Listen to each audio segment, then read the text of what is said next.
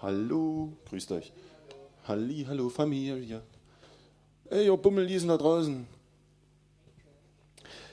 Es ist wirklich schön hier zu sein. Danke, Herr.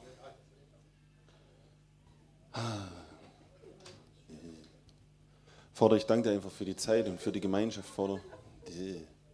Danke einfach dafür, dass wir genießen können, was von dir kommt, Vater. Vater, ich danke dir einfach für die Zeit hier und jetzt. Ich danke dir einfach und möchte dich bitten, Vater, dass mehr und mehr von deinem Geist kommt, Herr. Hm, dass wir wirklich empfangen von dir, Herr. Alles andere ist nicht wirklich erfrischend. Alles andere vergeht, Herr. Hm, aber das Leben, was von dir kommt, Vater, bleibt in alle Ewigkeit. Jedes Wort von dir bleibt, Herr, und kommt zur Existenz. Und ich bin so dankbar, Vater, dass du wirklich als der liebende Vater einfach gezeigt worden bist durch Jesus. Er hat wirklich dein wahres Gesicht offenbart. Ich danke dir einfach so sehr, Herr. Du bist so gut, du bist so gut. Amen. Ähm, ich mache heute mal einen Start. Mal gucken, was passiert. Hm. Ich hatte, ich hatte aber, oh, das ist übel. Ist das bei euch vorne auch so laut? Ähm, ich hatte eine lustige Woche. Also ich fand es ganz lustig. Hab am Mittwoch, am Mittwoch, am Mittwoch habe ich einen, einen, lustigen, schönen Bauunfall gehabt. So, bin vom Bagger runtergeflogen und habe mir dabei keine Ahnung, das Knie sonst wohin gedreht und das Bein und da war eine Pfütze und da wollte ich natürlich nicht reinfallen und da habe ich mich irgendwie so komisch gedreht und gemacht. Ich bin zwar halb trotzdem in die Pfütze gefallen, aber nicht ganz. Und in dem Fallen so merkst du, wie halt irgendwie in dir alles, dass es in dem Bein irgendwie was kaputt geht. Und spring dann gleich hoch, musste sofort an Bernd denken, der sich mal auf den Finger gedroschen hat mit dem Hammer und gesagt hat, danke Herr, dass nichts gebrochen ist. Und genau das gleiche habe ich auch gemacht. Ich sagte, danke Herr, dass es mir gut geht, nachdem ich kurz durchgeatmet habe, etwas schwerer. Und und es ging dann wirklich immer, am Anfang ging es noch ganz entspannt so, dachte ich, oh, cool, stark, nichts passiert vielleicht. Das wurde dann immer schlimmer. Und habe dann halt gemerkt, so, ein paar Leute, denen ich es halt erzählt habe, die hatten halt dann gleich dafür gebetet, der Linda und so, hatte ich telefoniert gerade mit ihr. Und komme nach Hause, habe das in Erwin und so erzählt. Ich schätze mal, die haben auch vielleicht mal eins losgelassen, ein kleines Gebet nach oben. Auf jeden Fall war am nächsten Tag, ich sage mal, ging wirklich sehr gut. Also natürlich, ich merke das jetzt manchmal bei einer bestimmten Stelle, wenn ich wie vorhin gerade bücken will und überdehne das auf eine bestimmte Stelle, dann denke ich, ui. Aber es ist wirklich erstaunlich wiederhergestellt. Also. Und gestern, ach so, an dem Tag ging dann noch das Auto kaputt von mir, eine Glocke, das Arbeitsauto so, hatte dann halt einen Schaden. Ich fahre einmal mit dem Auto, das Auto geht kaputt. Ähm und am Freitag, gestern, ja, tue ich bei mir auf der Baustelle noch ein bisschen werkeln und ein bisschen messen und gucke so schön nach oben. Es gibt ein einziges Loch natürlich meiner ganzen Baustelle. Wer tritt nein? natürlich mit dem linken Bein. Also das, wo ich sowieso schon Schmerzen hatte. Und fall hin und beim Fall musste ich eigentlich schon ein bisschen lachen drüber. Es war irgendwie so lustig. Und war einfach Herrn dankbar. Es war eigentlich also uninteressant. Also es passieren solche Dinge und trotzdem kommt in meinem Herzen jetzt nicht, oh, oh, der Feind stellt mir das Bein oder oh mein Gottness, sollte es so sein oder ja, ich denke mal, ich habe meine die Dinger da oben nicht richtig aufgemacht und deswegen liege ich im Loch. Ja, beim Bagger war es halt auch so, da war einfach mit so viel Schlamm voll, dass ich einfach beim Raustreten einfach nicht drauf geachtet habe. Wie so, äh, ich war in meinen Gedanken sonst wo. Und da ist mir immer wieder bewusst geworden, und das war, das hat mich die ganze Woche so bewegt. Wir hatten eine Unterhaltung vorige Woche, hatte ich mit Freunden. Und da ging es viel um den Vater. Und mir ist da einfach wieder bewusst geworden, dass Jesus wirklich, und das ist für mich so herrlich, immer den Vater offenbart hat, diesen liebenden Vater im Himmel. Und in der Unterhaltung ging es um, um Versorgung, um Finanzen, um die ganzen Sachen so. Und unter anderem halt auch um Zehnten. Und das ist ja so bei, sag mal, bei vielen Christen so das Minimum, was sie geben wollen, so, und dann danach fängt dann das Geben an.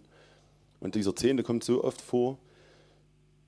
Und der Herr hat mir dort einen Impuls gegeben und den habe ich denen auch weitergegeben. Ich habe dann gesagt, jetzt verlangst du in Zukunft von deinen Kindern mal 10 Prozent. Ich sage, deine Kinder sind gerade fünf.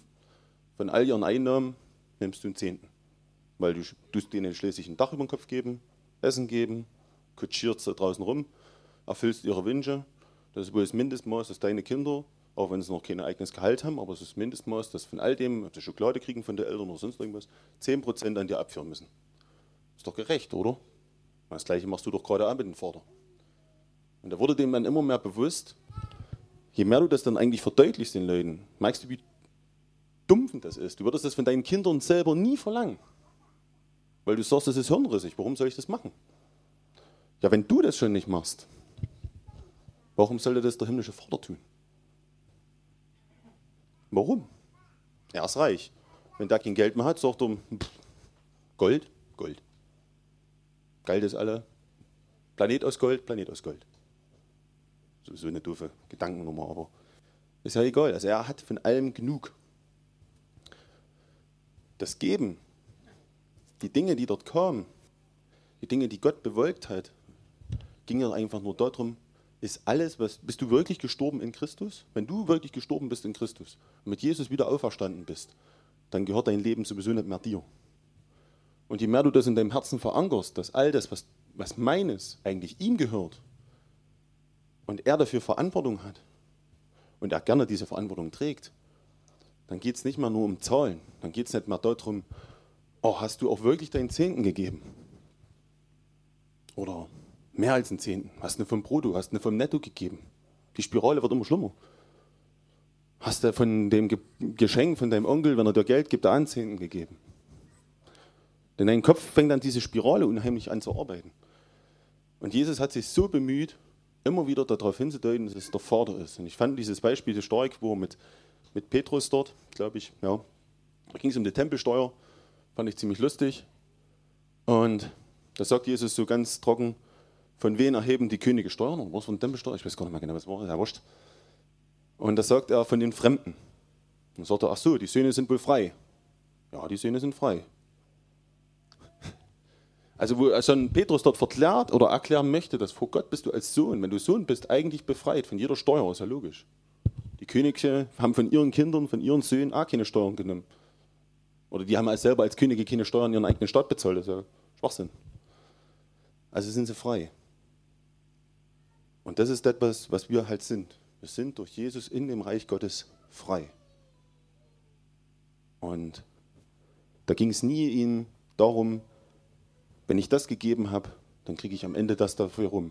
Wenn ich den Zehnten bezahlt habe, dann sind die Tore des Himmels geöffnet und es fließt nur noch das Geld. Ich denke halt, für mich ist es wichtig geworden in den ganzen Dingen, weil ich war so inner.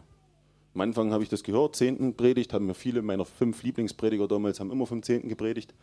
Ich habe gesagt, jawohl, das will ich machen. Die sagen das ja, was die sagen, ist gut. Dann ging das los. Dann habe ich vom Netto gegeben. Dann irgendwann kam einer und hat gesagt, das machst du mal vom Brutto. Das Einleuchten, das ist ja alles, was ich habe. Also habe ich es vom Brutto gegeben. Dann kam irgendeiner, der denkt dran, wenn du Geldgeschenke kriegst, das auch vom Herrn, gib deinen Zehnten. Oh ja, das mache ich natürlich auch noch. Bei mir hat das System aber nicht funktioniert weil ich das System angewendet habe und habe gedacht, na, wenn ich das dort ziehe an dem Automaten, dann muss am Ende das Produkt ja hinten rausfallen. Gott habe ich dabei nicht gefragt. Ich habe die Gesetze angewandt, die dort irgendwo im alten Bund stehen, die mir irgendjemanden erzählt haben, Abraham, der dann immer hervorgenommen wird, der Geber, der hat von einem Diebstahl, der war unterwegs, hat Könige bestohlen, hat er dort einen Zehn bezahlt. Nur mal so. Das war nicht sein eigenes Geld wo er dort den Priester trifft, da kommt er gerade vom Raubzug, da hat sein, sein äh, Cousin, Schwager, das kann er mal, was er befreit hat. Ich dachte, das wäre die Befreiung gewesen. Ich glaube, ne? Und von dem hat er dort den Zehnten bezahlt. Er hat nicht gesagt, hey, ich komme jeden Monat bei dir vorbei und gebe dir meinen Zehnten. Hat er nie gemacht. Und dann haben wir mal eine Stelle gefunden, also der Andi, das fand ich total stark, steht irgendwo in den in die Gesetze, die habe ich in keiner zehnten Predigt bis jetzt je gehört, aber ich sag's mal euch, da steht nämlich in den Gesetzen, das sagt der Herr, dass du alle drei Jahre, ich weiß gar nicht, alle drei oder vier Jahre, sollst du dein, deine Finanzen nehmen, deine ganzen Finanzen, die du ans Zehnter dort reingegeben hast ins Kornhaus Gottes, die sollst du nehmen und es deiner Seele gut gehen lassen. Davon sollst du sogar starken Weintrank trinken. Fressen und saufen. Habt ihr bestimmt in keiner zehnten Predigt je gehört. Steht in den Gesetzen. Sagt der Herr schon damals. Lass es dein, du die Dinge, die deiner Seele wohltun. So steht es dort. Da dachte ich bei mir, alter Schwede. animiert zum Saufen. Davon mal abgesehen, das geht jetzt nicht, dass ihr saufen sollt. Ne? Aber es geht mir einfach bloß darum, dass selbst der Vater schon damals eigentlich, es ging ja nicht darum, dass er den Zehnten bezahlt, damit irgendwas ist, sondern es ging ja darum, das Volk, die das bekommen haben, das waren die Leviten, die hatten ja keine eigene Acker oder sonst was, die haben davon gelebt. Das war eine Festlegung Gottes und deswegen hat er gesagt, okay, gib den Zehnten in das ganze Kornhaus. Das war ja damals Nahrung, das war damals was auch immer, was der Bauer halt hatte als, als Zeug, das wurde dann alles zu Geld gemacht. Aber mir ist dann so von den Schuppen von den Augen gefallen, dass Jesus uns freigesetzt hat als Söhne Gottes. Und dass wir nicht mehr um Regeln und Geboten kämpfen müssen, sondern unser Leben gehört ihm. Und wenn unser Leben ihm gehört, dann gehört auch alles, was wir haben, ihm. Und je mehr wir das begreifen, umso mehr fällt dann an dieses runter, dass ich muss. Weil du musst in Christus gar nichts. Du darfst alles. Je mehr du willst, je mehr du verliebt bist in Jesus, wirst du sowieso die Dinge darlegen. Weil dann hast du dein Leben hingelegt. Und lebst nicht mehr für dich selbst. Und nur darum geht es. Und deswegen hat der Herr auch diese, gibt das sich so viel Mühe, uns zu berühren, uns zu begegnen, uns die Dinge schmackhaft zu machen, damit wir sagen, okay, wir lassen das andere und gehen da drüber und das andere, das ist viel, viel besser, was er für uns hat. Ich habe gemerkt, er versorgt uns, er gibt uns. Er macht das nicht an Zahlen fest, sondern es geht immer ums Herz. Und je mehr das Herz voll ist, umso mehr geht alles andere über. Und dieses Bild, was Jesus nimmt vom verlorenen Sohn, ist für mich immer noch nach wie vor. Ich bin immer so begeistert, weil das ist eigentlich das, worum der Vater eigentlich die ganze Zeit wirbt und die ganze Zeit da ist. Bei jedem von uns, selbst wenn wir Jesus schon kennen. Wie schnell sind wir dabei, vom Vater wegzurennen? Oder wie schnell werden wir gesetzlich? Oder wie schnell versuchen wir, irgendwelche Dinge zu tun, um dem Vater mehr zu gefallen? Und das ist unmöglich. Gott liebt uns, weil Jesus einfach für uns gestorben ist. Das ist die Wahrheit. Und er sieht uns fertig. Sieht uns vollkommen. Und ich denke, diesen, diesen Aspekt sollte man einfach nicht aus den Augen verlieren. Egal, was mir irgendwo von Leuten erzählt wird, was ich angeblich alles müsste, muss ich immer darüber nachdenken, dass Jesus uns den Vater gepredigt hat und wie ich als Vater, als, als Vater zu meiner Tochter bin. Wie würde ich zu anderen sein? Ich würde es hassen, wenn meine Tochter, wenn sie was falsch gemacht hat, durch die Tür geschlichen kommt, auf allen Vieren und dort um Vergebung bittet. Da würde ich fragen, ob ich irgendwas verkehrt gemacht habe was ich ihr jemals angetan haben sollte, dass sie so mir gegenübertritt. Weil ich liebe sie. Und egal, ob sie was falsch oder nicht falsch gemacht hat, das ändert doch meine Liebe zu ihr nicht. Ich binde das doch nicht an ihren Taten, was sie so alles Tolles gemacht hat. Oh ja, das war so Mathematik gut, dann ist sie besonders lieb. Und wenn sie Bockmist gemacht hat, dann erarbeitet die Liebe zurück. Und ich denke, alles betrachtet aus diesem Blick. Das ist natürlich für Leute schwierig, die jetzt noch keine Väter sind fehlt vielleicht etwas dort im, im Blick irgendwo. Aber man kann sich vorstellen, was würde ich vielleicht meiner Freundin oder was würde ich irgendwo, wie würde ich andere Menschen behandeln und wie würde ich mich fühlen, wenn die so und so sind. Und das, denke ich, macht uns im Kopf irgendwo auch frei. Und das ist bei mir das, was mich am meisten befreit, ist immer dieser Gedanke, wenn irgendwelche Dinge sind, aus diesem Blickwinkel zu gucken. Immer vom Vater zu sehen. Und das ist etwas, was bei Vergebung bei mir einen Schlüssel gelöst hat weil ich habe mich gern selbst kasteit und wochenlang selbst bestraft, weil ich konnte das Wort Gottes lesen und ich wusste, was für Strafen drauf stehen. Also habe ich mich selbst, ich sage mal, das Gerichtsurteil um mich gefällt. Und der Heilige Geist, denke ich, hat die ganze Zeit immer zu mir gesagt, komm, geh weiter. Und ich wollte nicht, weil es muss ja wehtun, es muss ja die Vergebung, das dauert ja ein bisschen. Der allmächtige Gott hat ja gerade gesehen, wie ich gesündigt habe. Mal wieder. Und ich denke, Jesus gesagt hat, er ist treu und wahrhaftig. Und wenn ihr eure Sünden bekennt, dann sind sie vergeben, dann sind sie auch vergeben. Es gibt nur in unserem Inneren diesen Kampf, der ständig da drin tobt, dass man sagt, ja, es ist zu einfach. Ja, es ist einfach. Das Evangelium wird immer einfach bleiben. Gott sei Dank. Ich bin Gott bis heute dankbar für das ganz einfache Evangelium. Und ich merke halt, dass wenn das alles so kompliziert wird, wenn viele Leute mit vielen Dingen, mit viel Wissen, mit vielen Sachen mir ihre Weisheiten um die Ohren schmeißen und du fragst zwei, drei Sachen nach, die nicht ganz genau in ihr Schemaraster fallen, dann bricht das sowieso zusammen. Weil die Weisheit ist nur auf das gebaut, was sie selber als Weisheit erkannt haben. Oder selbst Paulus sagt schon, es ist alles Stückwerk. Bis zum Ende werden wir Stückwerk erkennen. Es wird immer Stückwerk sein. Wir werden einen Teil haben, dagegen uns gegenüber wird einen anderen Teil haben. der wird wieder noch einen anderen Teil dazu haben. Zusammen wird das Bild natürlich klasse werden. Aber wenn wir auf unserem beharren, wenn wir nicht zuhören, was der andere vielleicht mitbringen kann, dann wird es schwierig. Und Jesus war ganz einfach. Der hatte um sich herum keine Studierten. Das waren Fischer. Ganz normale Leute, so wie ich vom Bau. Stinknormale Typen. Und Jesus hat gesagt, genau euch brauche ich. Mit euch stelle ich die ganze Welt auf den Kopf. Weil ich gebe euch ein Geschenk, das ist der Heilige Geist. Und wenn der in euch lebt, wenn der in euch wirklich pulsiert, dann habt ihr alles, was ich habe. Und schaut hin, ihr könnt es nachlesen. Ihr findet es in der Apostelgeschichte, dass es die gleichen Wunderwerke gab wie zu Jesus Zeiten. Es gab keinen Unterschied mehr. Alle wurden gesund. In der Jerusalemer Gemeinde steht das ganz klipp und klar. Alle wurden gesund. Alle, die gekommen sind, wurden gesund. Bei Christus steht dort, alle, die gekommen sind, wurden gesund. Es gab keinen Unterschied da drin.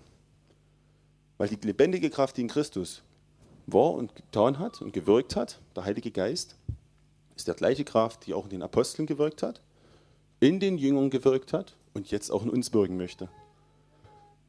Es will genau noch heutzutage das gleiche Ding ausleben. Und wenn wir diese Dinge begreifen, dass wir das Gleiche haben wie die Apostel, es ist nichts anderes. Wir lesen es in der Bibel und denken, oh, die waren ganz hoch. Paulus sagt an der Stelle, die Apostel sind die niedrigsten von allen.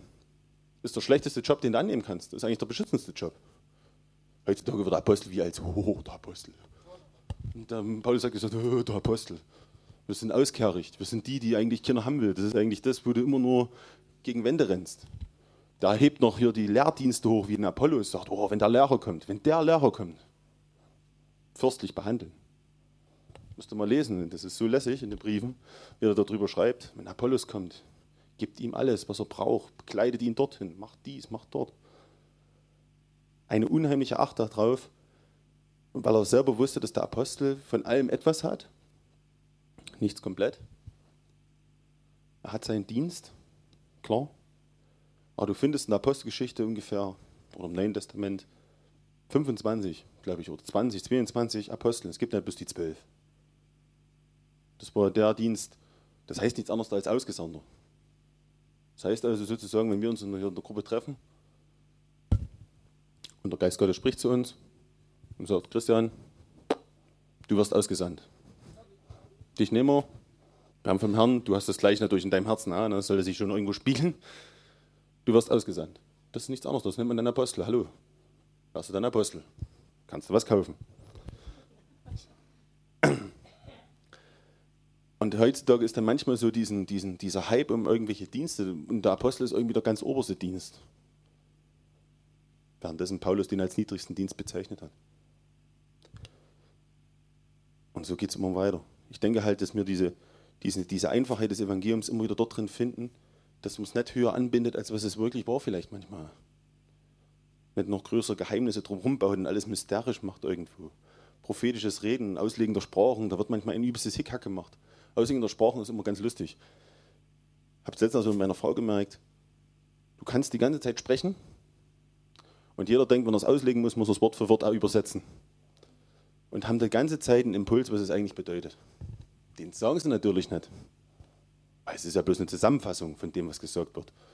Weil Auslegung der Sprache muss ja bedeuten, ich muss das Wort für Wort für Wort übersetzen. Oder etwa nicht. Das ist nicht in unserem Inneren. Also bei mir war es ja auch lang so im Inneren. Wenn ich meinen Impuls im Kopf hatte, habe ich die nicht gesagt, weil es waren ja bloß Zusammenfassungen. Hätte ich nie ausgedrückt, es könnte ja falsch sein. Der Weizen ist es wahrscheinlich so einfach. Da bubbelt einer in Sprachen, das geht vielleicht zehn Minuten und du hast die ganze Zeit um Vergebung. Irgendwas hast du im Herzen. Das ist vielleicht die Auslegung. Könnte gut möglich sein. Man wird es merken, wenn man es mal ausspricht. Es kostet halt alles ein bisschen Mut. Und so sollte es heute eigentlich auch sein. Ich denke, wenn wir uns nachher auch wieder hier vorne treffen, wenn wir nachher wirklich anbeten, wenn wir nachher die Zeit wieder haben können, in dieser freien Lobpreiszeit, dort ist der Moment, wo ihr wirklich in eurem Herzen einfach zum Herrn das sagen könnt, was euch wirklich bewegt. Nicht irgendwelche geistlichen Dinge, nicht, also, nee, falsch ausgedrückt, nicht irgendwelche Dinge einfach mitmachen, sondern das mit dem Herzen begleiten, was wirklich dort richtig, was dich wirklich bewegt. Gott möchte das, was in deinem Herzen ist. Er möchte nicht irgendwelche frommen Gebete, er kennt sie sowieso, er weiß, was dein Herz bewegt. Und wenn du dem irgendein frommes Gebet vor, vorprallerst, dann guckt er dich garantiert an und denkt, mit einem Lächeln und denkt, Gung oder Madel, meine Tochter, meine Geliebte oder mein geliebter Sohn, sag mir doch bitte, was du wirklich willst. Ich reagiere nur auf das, was du wirklich in deinem Herzen hast. Ich reagiere auf das andere nicht. Du kannst für, das, für den Hunger der Welt bitten und in deinem Herzen geht die ganze Zeit irgendeine Suche, keine Ahnung, vielleicht eine Erklärung zum Wort oder irgendwas, was dich beschäftigt und du bittest dort ein frommes, super tolles Gebet. Das klingt, wenn das andere hören, ganz schön christlich. Das ist ganz christlich. Und die anderen werden vielleicht erstaunt sein, was du dort alles betest. Aber der Herr wird nicht hinhören. Der hört schon hin, aber es hat keine Kraft. Weil da im Herzen eigentlich was ganz anderes gesucht wird. Und ich denke, dass wir das lernen müssen, wieder dorthin zu kommen. In diese, genau in dieser Einfachheit ist genauso am Gebet, diese Einfachheit zu haben, zu wissen, okay, mein Herzen bewegt sich eigentlich gerade dies oder das. Und wenn gar nicht gerade ist, na, dann ist halt gerade gar nichts. Dann sage ich zum Herrn, guck mal, wir haben eine super gesalbte Zeit und ich stehe da und habe im Herzen nichts. Ist ein bisschen doof. Wie wär's denn? Bab, was gibt's Neues? Könnt ihr auch mal fragen. Und da wird euch antworten. Weil wenn das wirklich in eurem Herzen ist, ihn kennenzulernen, dann wird er euch antworten, um euch einfach kennenzulernen. Weil ihr seid seine Kinder. Und es geht nicht darum, was du mit deinem Kopf aus dem Wort heraus saugen kannst. Daran lernst du nicht kennen. Das ist wie, wenn man ständig Briefe geschrieben wird, wie der Andi ist. Die ganze Zeit schreibt mir seine Frau die Briefe, wie er ist, wie er tickt, wie er macht, wie er tut, wie er in bestimmten Situationen reagiert hat. Dann weiß ich viel über den Andi, aber habe ihn nie kennengelernt. Aber erst wenn ich ihn treffe, dann werde ich vielleicht auch verstehen, was sein Herz dahinter war. Wenn ich ihn mal gefragt habe, dann würde er mir vielleicht mal erklären, hey, weißt du, warum ich so und so entschieden habe? Weißt du, warum das und das war? Und dann verstehst du das eigentlich erst. Du kannst vorher alles wissen, aber erst dann ergibt es ein Bild. Und ich denke, dass das die ganze Zeit halt war. Und wenn dann Johannes 14 halt steht, wo die Jünger halt auch viel, viel gefragt haben, aber für Johannes 14, 15, wo mit seinen Jüngern dort noch diese Einzelgespräch hat, sage ich jetzt mal, wo es die ganze Zeit darum geht und der eine fragt, das könnte ich sein, so original.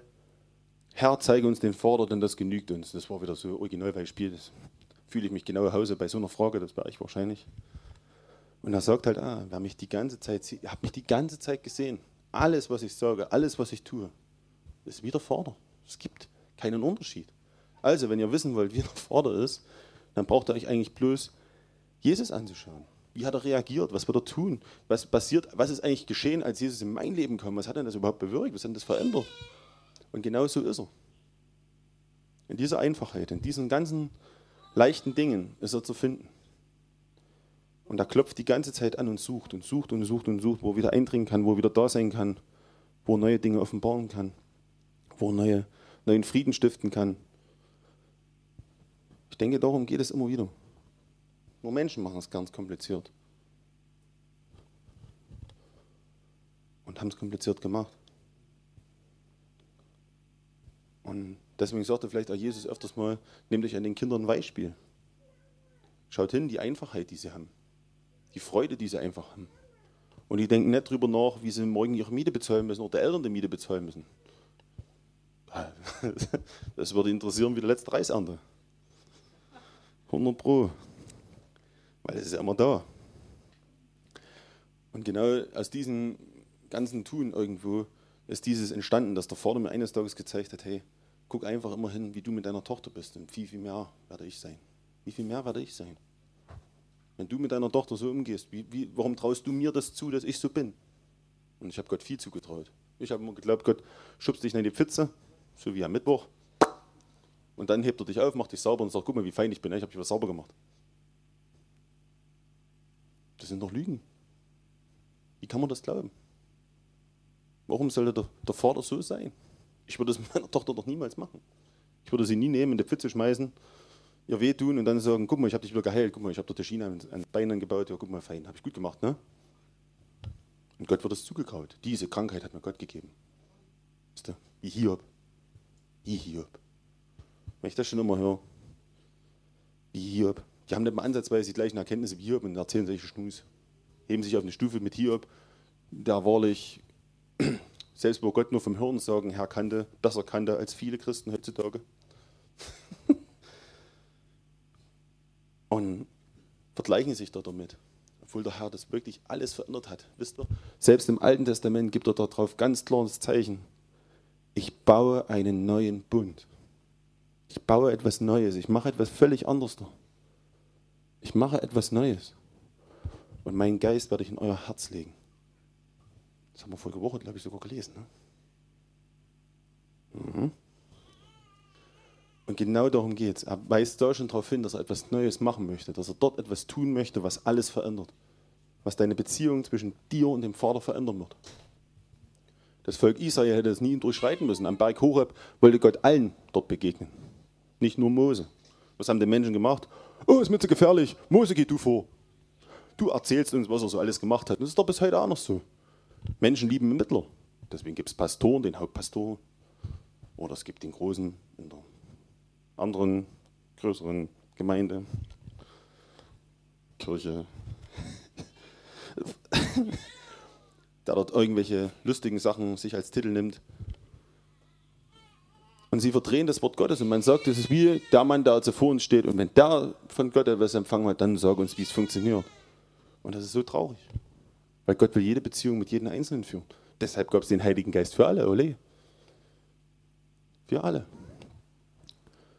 Und da hinzukommen, zu wissen, hey, wenn ich den Heiligen Geist empfangen habe, und darauf weist ja auch das Neue Testament hin, wenn ihr den Heiligen Geist in euch habt, dann seid ihr Kinder Gottes, denn der Heilige Geist wird eurem Geist bezeugen, dass ihr Kinder Gottes seid. Boah. Nie mehr die Frage, bin ich drin oder bin ich draußen? Hab ich, hab ich nicht? Bin ich? Sollte ich? Der Heilige Geist in dir wird sagen, du bist, du bist, du bist. Aber das immer wieder betonen.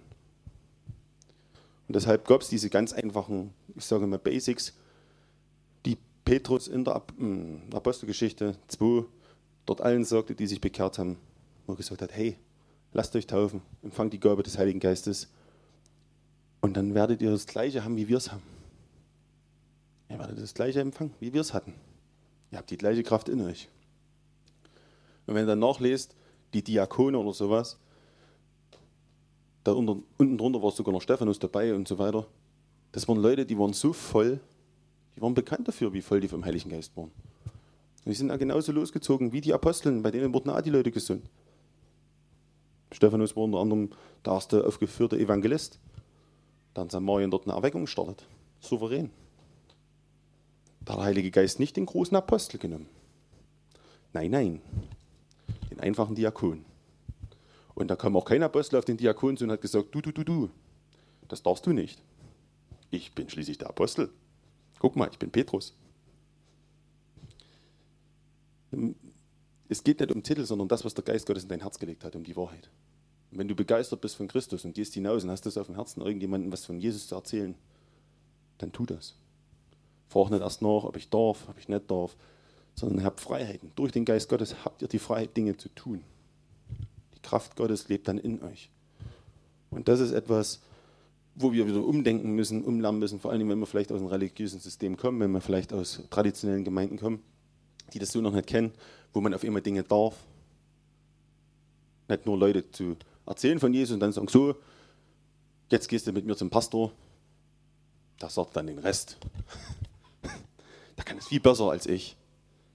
Wenn ihr einen Heiligen Geist in euch habt, gibt er euch die ganze Zeit Impulse, was ihr sagen müsst.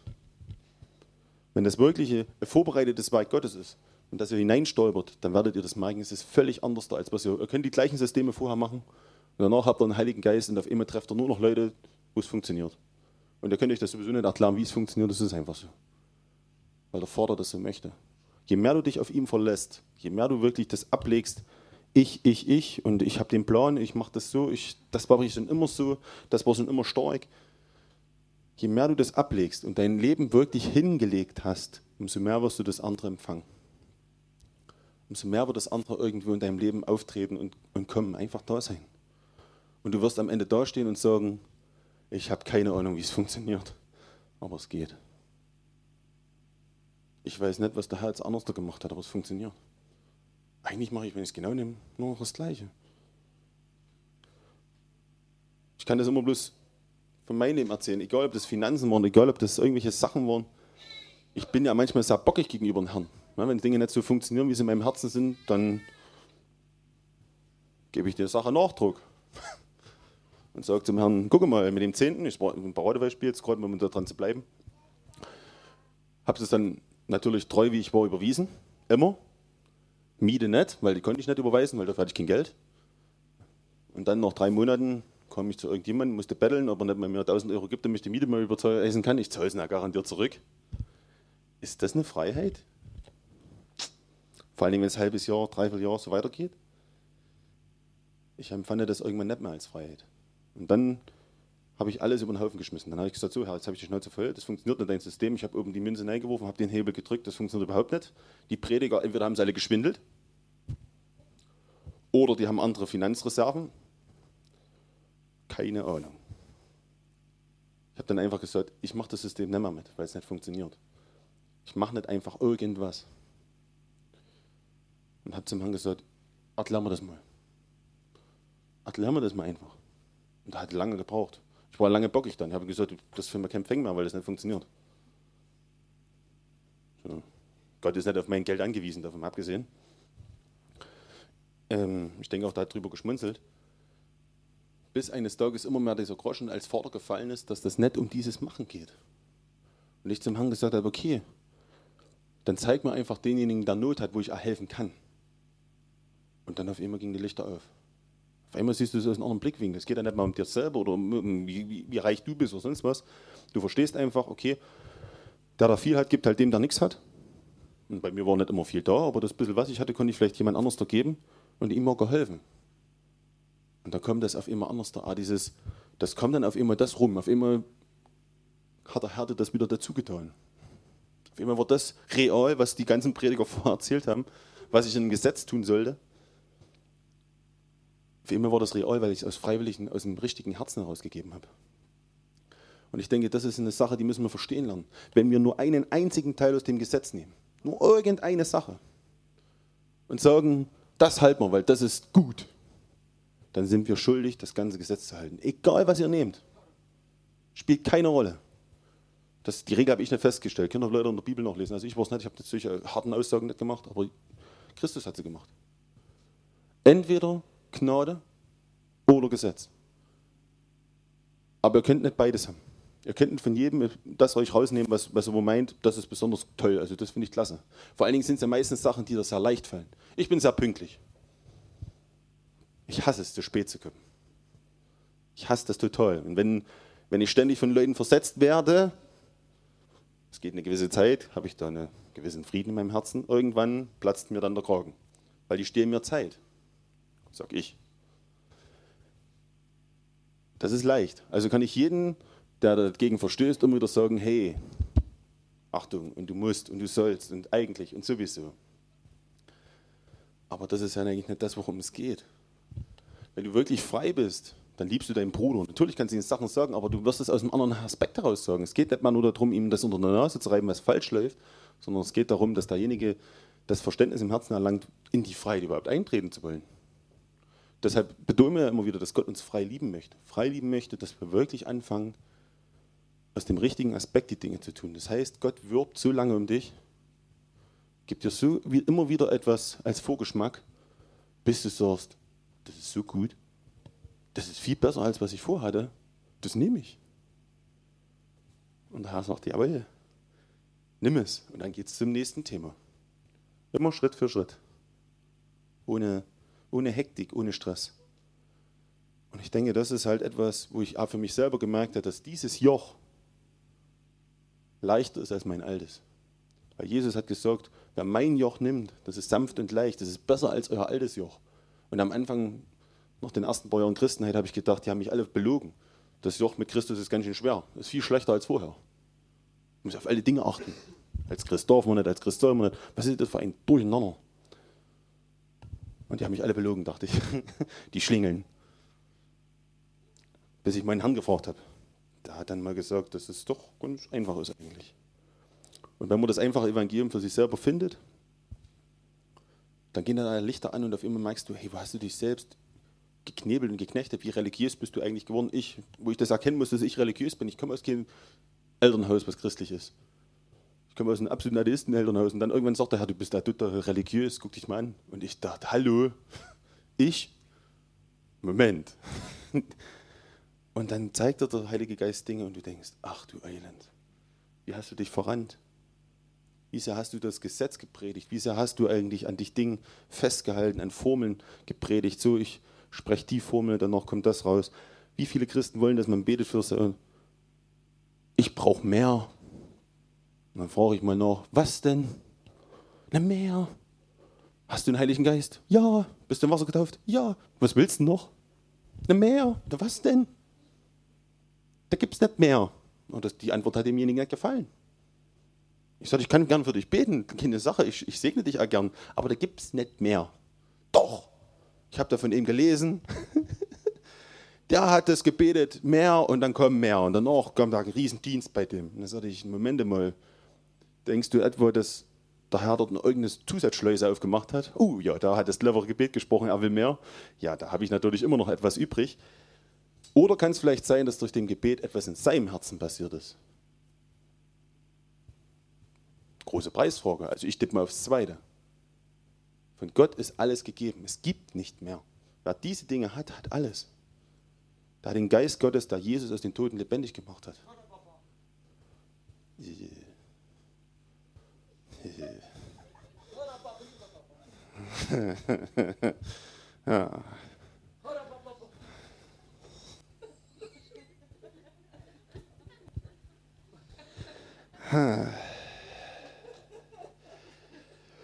Ich musste leider enttäuschen. Also ich habe gesagt, ich, ich segne dich gern, dass du noch mehr an Vorder erkennst, aber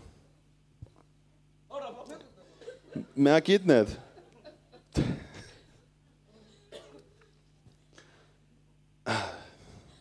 Ist dann zum nächsten gegangen zum Beten. Ist in Ordnung. Aber wir müssen einfach verstehen, dass wirklich vom Herrn es was soll er dann? Er hat uns schon Jesus gegeben. Das war sein höchstes Geschenk, sein höchstes Gut und danach sein Geist. Was soll es denn noch geben? Auf was warten wir da eigentlich noch? Was brauchen wir noch? Und jetzt kommen wir zum springenden Punkt. Die Veränderung in unserem Herz. Das ist alles. Nur darum geht's. Der Vater möchte dich durch den Geist Gottes darin verändern, bis du zur Reife gelangst, bis du selbst das glauben kannst, ah ja, das stimmt wirklich, hä? der Herr hat wirklich geheilt. Ich habe von der Totenauferstehung gelesen. Und der erste Gedanke war bei mir, ja krass, wer weiß, was das war. Dann dachte ich, was war denn das für ein Gedanke? Hey? Ich glaube das, dass Gott Tote auferweckt. Und das erste Zeugnis, wenn ich so direkt lese, von jemandem, der mir nahe steht, den ich einmal kenne, und denke, na, ich war nicht dabei, wer weiß, was das war. Ist, wie dämlich ist das? Und dann merke ich halt, Vater, ich traue das nicht zu. Also Herr Vater, ich bitte dich, veränder doch mein Herz, bis ich das zutraue. Weil ich will solche Dinge sehen. Ich will noch ganz andere Dinge sehen. Ja. Und darum geht es doch. Der Vater fängt genau dort an. Er fängt an, dein Herz so lange zu bearbeiten, dass du das überhaupt glauben kannst. Du kannst es im Kopf wissen. Und du wirst bejahen, wenn ich fast alle Christinnen frage, heilt der Herr? Ja. Logisch, sage ich ja. Aber wenn du das da drin lebst und wenn du das dann stetig erlebst, bei dir selber, bei anderen, du betest für andere, hey, die waren gesund, krasse Nummer. Wie kann das sein? Ich habe doch vor zwei Tagen gesündigt und aber trotzdem gesund. Herr, wie kannst du sowas machen? Das ist ja total krass. Schon mal was von Gnade gehört? Ja. Und all solche Dinge, wo dein Herz wirklich verändert wird und du merkst, es hat nicht mit, mit deiner Person, mit deiner Leistung, mit deinen guten Dingen zu tun, sondern mit dem, was in deinem Herzen wirklich an Lebendigen passiert ist. Dass du Gott das wirklich zutraust. Und wenn du das zutraust, dann werden immer einfach, einfach immer einfach mehr und mehr gegeben. Nicht, weil der Herr mehr hat, sondern weil du ihm mehr glaubst. Weil du einfach davon überzeugt wirst, es ist besser. Na, meine Tochter zum Beispiel, wenn die krank ist, ist das Erste, was die macht, ist zum Gebet kommen. Weil die schon so oft erlebt hat, dass wir sofort gesund ist, Sie sagt nicht, oh Herr, Vater, wir müssen zum Arzt, ich, mir geht's schlecht. Die kommt am meisten und sagt, bitte bete für mich. Weil ich werde dann gesund. Und ihr geht es fast immer so. Klasse. Möchte ich auch mehr. Und erlebt das ja. Ich persönlich habe für mich Entscheidungen gefällt. Oft genug schon. Und erlebe das halt Heilung dadurch. Selbst das jetzt, es zwickt noch ein bisschen. Klar zwickt es noch ein bisschen. Vielleicht noch nicht mehr. Ich denke. Schließlich bin ich heute unter Brüdern und Schwestern.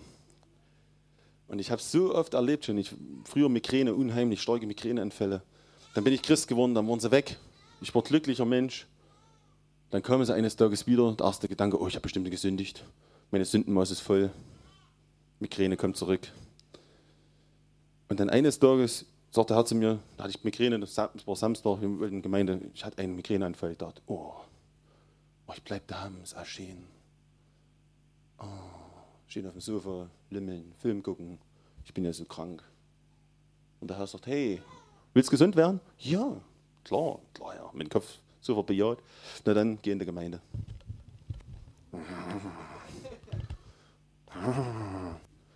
Und jedes Mal, wenn ich die Gemeindetür betreten habe und hatte Migräne, hergestellt. Jedes Mal. Das war dann schon Mist, wenn unter der Woche Migräne war. Bis dann der Herr mir gezeigt hat, dass das A funktioniert, indem einfach deine Frau dir die Hände auflegt. Funktioniert auch. Einfach so die Dinge, die verändert werden. Und dann irgendwann habe ich durch das viele erfahren, wie oft ich wieder hergestellt worden bin. Manchmal hat es drei Tage gedauert, manchmal hat es eine Stunde gedauert, manchmal war es sofort wieder hergestellt. Egal. Habe ich gesagt, okay, ich treffe eine Entscheidung für mich. Ich habe so viel Gutes erlebt, ich gehe zu keinem Arzt mehr. Ist blöd, wenn man nach Jahren dann mal irgendwo ist und einer fragt, wie ist dein Hausarzt? Und ich so, pff. Hartenstein. Such da einen raus. Und weil ich habe keinen mehr. Und das ist auch gut so. Aber das ist eine Entscheidung, die, die hat der Herr in meinem Herzen groß gemacht über Jahre. Deswegen sage ich jetzt nicht, hey, alle, die jetzt frisch bekehrt sind, haut sofort alles über den Haufen und macht los. Nee, lasst euch vom Herrn begeistern, bis euer Herz da drin voll ist, diese Entscheidung wirklich zu tragen. Weil es nützt nicht nur, weil ich, weil ich das erlebe, heißt das nicht, hey, der hat es, ich will das auch haben. Und ich mache einfach nur den Hebel, wie er es gesagt hat.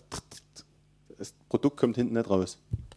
Das habe ich gemacht mit meinen fünf Prediger, funktioniert hinten vorne nicht sondern lasst euch das vom Herrn wirklich in eurem Herzen offenbaren. Und so ist es in allen Bereichen.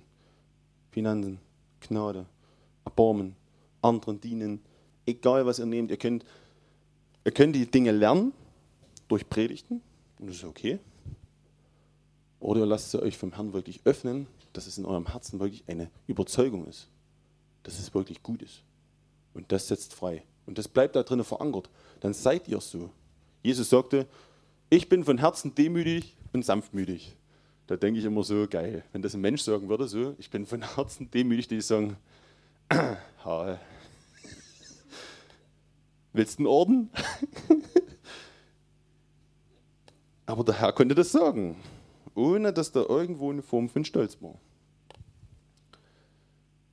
Und ich denke, das ist diese Überzeugung, die in deinem Herzen halt erlangen muss. Und wenn du es wirklich, wirklich, wirklich immer wieder gewinnst, wenn du immer wieder Begegnung hast da drin, dann wirst du das haben.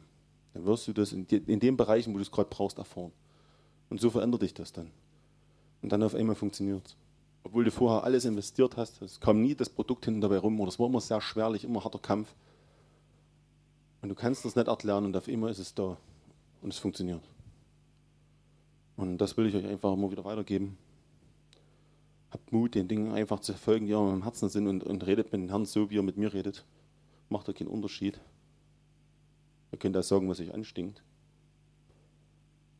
Weil ich glaube, dass Gott solche Herzen sucht, die wirklich, wirklich alles das sagen, so wie es ist. Nicht um, nicht um heißen Brei reden, nicht, nicht das christlich machen, das Gebet, nicht drüber nachdenken, oh, das muss ganz ehrfürchtig klingen, sonst hört das Gott nicht. Oder ich muss viel reden, das hat schon Jesus gesagt, tu das nicht. Der Herr weiß sowieso schon, was er braucht. Es ist nicht die Frage, er weiß, dass er was zu essen braucht, er weiß, dass er was zum ein Dach über den Kopf braucht. Da weiß, dass mein Auto mit der Glocke kaputt ist und wir brauchen ein neues Arbeitsauto, das weiß er auch schon. Das wusste er schon, wo es kaputt gegangen ist. Das hat ihn nicht überrascht. Und all diese Dinge, ich mache mir da schon von, von, von Sache her, wenn mich dann welche fragen, hast du dafür gebetet, müsste ich immer, schwierig für mich, so, jein. Weil ich, ich sitze da nicht vorm vorne und sage, hey, mein Auto und Herr und du musst und eigentlich und überhaupt. Ich weiß einfach, tut's. Und er tut's. Ich habe das schon so oft die Erfahrung gemacht, mein Handy verloren, meine Schlüssel verloren, meine Dinge verloren, das gebraucht. Und wenn du das erlebst, dass Gott dort jedes Mal kommt und dir etwas gibt und es wird erfüllt und es funktioniert, dann wirst du irgendwann da drinnen wissen, du wirst es einfach wissen, in deinem Herzen. Gott hat es gesehen, er weiß, was ich benötige. Vater, lass uns zum Wesentlichen kommen. Ich brauche mal eine Umarmung. Weil das ist für einen Vater wesentlich. Das ist die Zeit, die, dir, die er mit dir haben kann. Das ist das Wesentliche für einen Vater. Ja, der ist so reich, das ist dem völlig wurscht. Also er kann dir alles geben, was du brauchst. Wenn du das im dankbaren Herzen einfach hast für dich, ist das alles kein Stress. Kriegst du alles. Aber die Zeit, die er mit dir haben kann, die ist für ihn kostbar. Die ist so kostbar, dass wir uns das wahrscheinlich nicht mehr vorstellen können. Deswegen hat er Jesus gegeben, deswegen hat er den Heiligen Geist gegeben, deswegen hat er alles ausgeschüttet, um diese Zeit mit jedem Einzelnen von uns haben zu können. Und er genießt es mehr als wir wahrscheinlich. Und deswegen muss unser Herzen da verändert werden, dass wir das genauso genießen können. Wie funktioniert das? Keine Ahnung. Der eine sieht Bilder, der andere hat das, der eine hört, der eine erlebt. Der eine kullert sich auf den Boden, der andere halt nicht. Spielt alles keine Rolle. Hauptsache, wir empfangen einfach und lernen das zu empfangen. Darum geht es eigentlich. Wir lernen, Gottes Stimme zu hören, wir lernen die Gegenwart Gottes kennen, wir erleben, wie er wirklich ist. Und wie das aussehen mag, ob das besonders christlich aussieht. Ihr könnt im Neuen Testament reingucken. Das sind so viele Stellen. Selbst Paulus sagt, dass er manchmal von Sinn war. Finde ich klasse. Ich denke, dass die das genauso hatten wie wir und da gab es genau die gleichen Probleme vielleicht. Manche, die es nicht hatten, manche, die es hatten. Hin und her. Und am Ende ist der Herr so ein harter Frieden.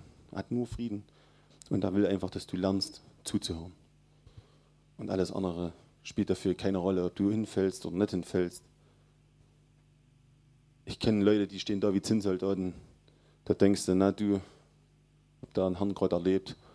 Und dann am Ende fragst du den und der erzählt eine Vision und da denkst du, ach du Schreck mal, ja, Mann, hat der Gott erlebt, ich will das haben, wie der hat.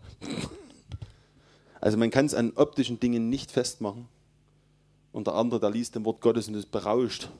Völlig berauscht, völlig von Sinn und ist total glücklich und begeistert. Weil der Heilige Geist da drin was gezeigt hat, was seine totale Fragenbeantwortung war. Und der andere liegt halt auf dem Boden, zuckt rum und erlebt halt dort irgendwelche Bilder. Es spielt keine Rolle. Sondern spielt wirklich nur eine Rolle, wie, wie kultiviere ich genau das? Wie lerne ich das, auch zu Hause, alleine für mich, die Stimme Gottes hören und das anzuwenden? Weil das wird mein ganzes Wesen, meinen ganzen Charakter verändern. Und dann habe ich offene Augen. Dann laufe ich durch die Gegend, habe offene Augen, offene Ohren und der Herr kann mich genau für das nutzen, was ich da bin. Und dann wirst du vorbereitete Werke erleben. Dann wirst du das erleben. Und dann musst du da nicht fünf Stunden Gebetsmarsch vorher machen, Region Frappi oder sonst irgendwie Schnulli, was es heutzutage alles für lustige Lernen gibt. Sondern du bist so frei und du weißt, dass der Geist Gottes dich führen wird. Und da wird in den jeweiligen Situationen genau das Richtige geben. Die ganzen tollen Geistesgaben sind für jeden Christen im Übrigen. In bestimmten Situationen, wenn du das bestimmte Dinge brauchst, werden die Dinge freigeschalten. Wenn ich das glauben kann. Ganz einfach. Es gibt nicht nur den Mann der Heilung. Es ist vorbei mit den großen Männern Gottes. Wir warten bald die Generation, sichtslos, namenlos, die einfach nur von den Herrn schreien, wo es nicht mal darum geht, oh, wenn du krank bist, musst du zu dem gehen. Bei dem. Wenn du Lehrer brauchst, oh, dann musst du nur zu dem gehen. Sondern dann hat jeder etwas. Und wir werden begeistert sein, was wir voneinander lernen können. Weil sich der Herr dann in jedem Einzelnen zeigen wird. Ist das nicht stark? Wir hatten schon Lobpreiszeiten hier in unserem in damals. Da war das Mikrofon genauso frei wie jetzt noch. Und da hat der Herr über jeden Einzelnen etwas dort eingesprochen. Und zusammen war das ein herrliches Bild. Alle hatten den Mut gehabt, wirklich das mal zu machen. Mit zittriger Stimme, von mir aus, mit schlotternden Knien. Und haben es wiedergegeben. Es waren manchmal vielleicht bloß drei Worte. Vielleicht waren es auch fünf, vielleicht auch zwei Sätze. Aber dann wurde das der dritte, der vierte, da dachte ich, ja, hallo, warte mal, das ist doch ein zusammenhängendes Bild. Jeder gibt seinen Teil dazu und Gott macht dort ein zusammenhängendes Bild. Ich war super, also lag ich am Boden, also war ich super berauscht davon. Es war einfach nur herrlich, das zu erleben, wie Gott jeden Einzelnen nutzt, wer wirklich Mut hat, wer wirklich nachgeht, wer den Dingen, wer ihn sucht, wer einfach sagt, Herr, ich will auch was, gib mir, kriegt. Der bekommt, er wird erhalten. Jesus hat gesagt, ich klopfe an. Wer sucht, wird finden. Das sind ganz einfache Dinge. Und wir werden das erhalten. Wir werden das erhalten. Und derjenige, der es noch nicht hat und sich Dinge wünscht, spreche genau das. Das sagt er dem das. Ich hab's nicht. Warum habe ich es nicht? Wenn dein Wort das so einfach spricht, wieso ist es nicht da? Aber sei nicht von den Antworten überrascht. Und es wird garantiert nicht um Unschuld gehen, glaubt mir. Hundertprozentig nicht. Gott wird nicht irgendeine Ahnung vorholen und sagen, oder, oh, die Freimaurer, dort vorne haben sie das Gebäude in der Stadt. Reiß den Tempel nieder. Das interessiert Jesus doch nicht, den Heiligen Geist überhaupt nicht. Der ist viel mächtiger. Der, der in dir ist, ist mächtiger, stärker als der, der in der Welt ist. Das ist eine ganz einfache Wahrheit. Und wenn ich mit dem Heiligen Geist voll bin, dann kann ich wie Jesus durch die Gegend stolpern. Interessiert mich, das ist völligen Wurscht, ob ich da durch Persien laufe und der große persische Geist schwebt. Wen interessiert das? Das hat Jesus null interessiert. Da steckt in Jerusalem und da waren bestimmt viele religiösen Geister. Da steht nirgendwo, dass Jesus irgendwie die Jerusalem frei gebetet hat, fünf Runden drum gelaufen ist. Es gibt so viele Dinge, die vielleicht der Geist Gottes gestartet hat, aber die sollten nie gelehrt werden.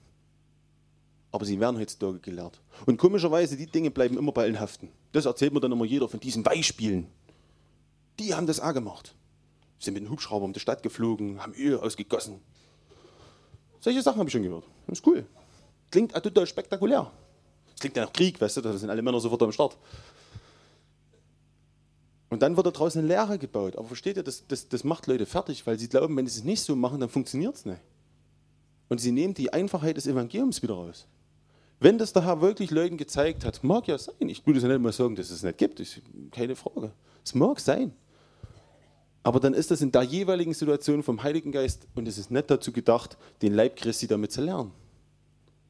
Wenn der Leib Christi gelehrt wird, dann geht es ums einfache Evangelium, das ist das, was im Neuen Testament steht. Nicht mehr, nicht weniger. Und wenn der Geist Gottes dir eine bestimmte Sache vorzeigt und sagt, mach das jetzt mal so, und das funktioniert, das Produkt hinten raus kommt gut, dann ist das schön, das muss bei der nächsten Situation überhaupt nicht mehr so funktionieren. Und deswegen die ganzen tollen Leute, die eingeladen wurden, wo Erweckung war, sie sollten die Erweckung nach Deutschland bringen, kommt mit eurem Erweckungsgeist. Und dann kommen die und machen das, was sie dort gemacht haben. Und keiner hat mal irgendwo einen Herrn gefragt, was ist denn eigentlich dein Plan für Deutschland? Also das ist das, was ich mittlerweile frage. Herr, ich weiß, du hast eine Lösung fürs Erzgebirge für Aue, für meinen Arbeitsplatz. Offenbar mir den.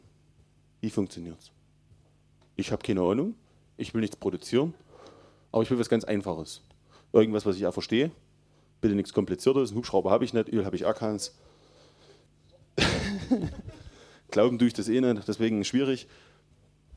Und der Herr wird dir die Lösung geben. Der Herr wird dir die Lösung geben. Es wird funktionieren. Er wird etwas geben, was für diese Region gibt. Und dann ist das wirklich für hier. Und das funktioniert dann auch. Das wird funktionieren. Und wir brauchen nichts kopieren. Da hat für jedes Völkchen seinen eigenen Plan. Der Heilige Geist hat Ahnung. Kennt da jedes Völkchen, hat ja jeden Einzelnen irgendwo kennengelernt, gebaut, gemacht, kennt sein Herz, weiß, wie es funktioniert. Und dass wir aufhören, etwas zu kopieren, etwas nachzumachen, sondern Herrn erstmal zu fragen, was ist deins? Was möchtest du eigentlich mit mir? Was bin ich eigentlich? Und du wirst eine Lösung hören. Und hat mit jedem hier etwas vor, was seine eigene Vorstellung garantiert sprengt. 100 Pro. Und das würde dich auch richtig glücklich machen. Etwas zu tun, wo du weißt, das ist das, was der Herr mir gegeben hat, das macht dich glücklich. Das würde dich richtig ausfüllen. Das gehst auch durch Schwierigkeiten, aber es wird dich wirklich ausfüllen.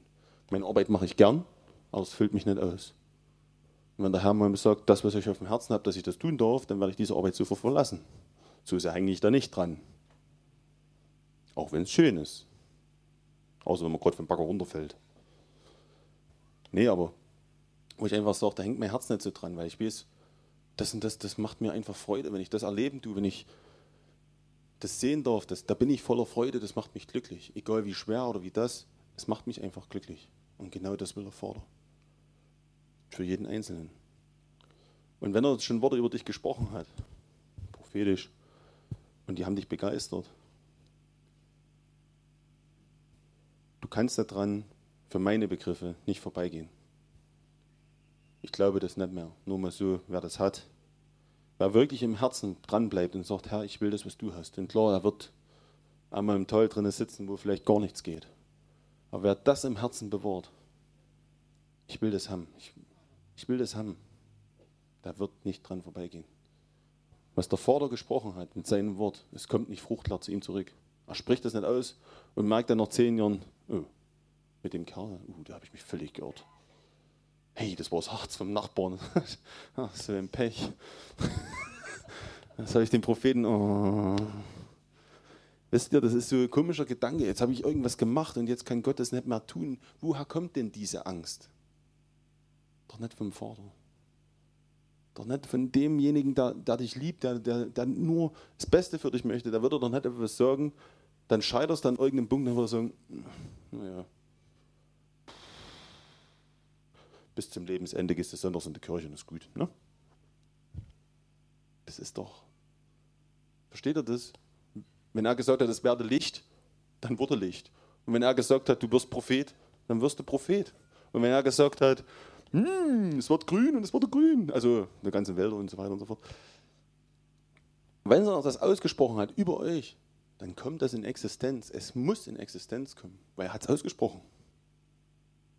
Er hat es ausgesprochen. Wenn das dein Herz begeistert, wenn du sagst, jawohl, vielleicht wirst du es nicht gleich sehen, vielleicht ist es für dich unvorstellbar, vielleicht sagst du dir, ich, völlig egal. Glaube mir, wenn du am Herrn dran bleibst, es ist unmöglich, daran vorbeizugehen. Und wenn du dann eines Tages erwachst und der Herr zeigt dir, guck mal, wie in der, wie in der Prophetie, dann wirst du da stehen und sagen, oh, hätte ich jetzt nicht gedacht. Dann bist du baff. Gott will dich begeistern. Und Herr hat es mir mal gesagt, und das gebe ich euch als Abschluss noch mit, hat zu mir mal gesagt, alles, was du dir vorstellen kannst, werde ich übertreffen. Weißt du warum? weil ich Gott bin, auch für dich. Und da habe ich gemacht, mm, du weißt aber, was ich mir so vorstellen kann. Weser hat mich geschaffen. Und deswegen seid ihr drin frei, viel zu glauben, viel zu denken, viel in eurem Herzen vorzunehmen. Keine Ahnung, wenn jemand sagt, oh, ich will erleben, dass in Aue die Krankenhäuser schließen, weil die ganzen Gemeinden das erleben und alle Leute lieber dorthin gehen und werden gesund. Hey, klasse. Wenn das der Herr in dein Herz gelegt hat, wird das eines Tages so kommen. Schade für die Ärzte, gut für uns.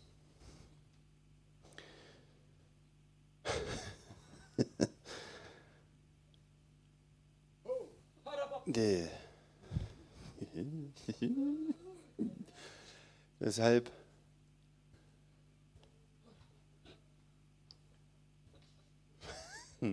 lasst uns einfach genießen, was der Vorder für uns hat. Ich werde noch was dazufügen will, gern. Ich habe ganz schön lang geredet. Ja. Ja.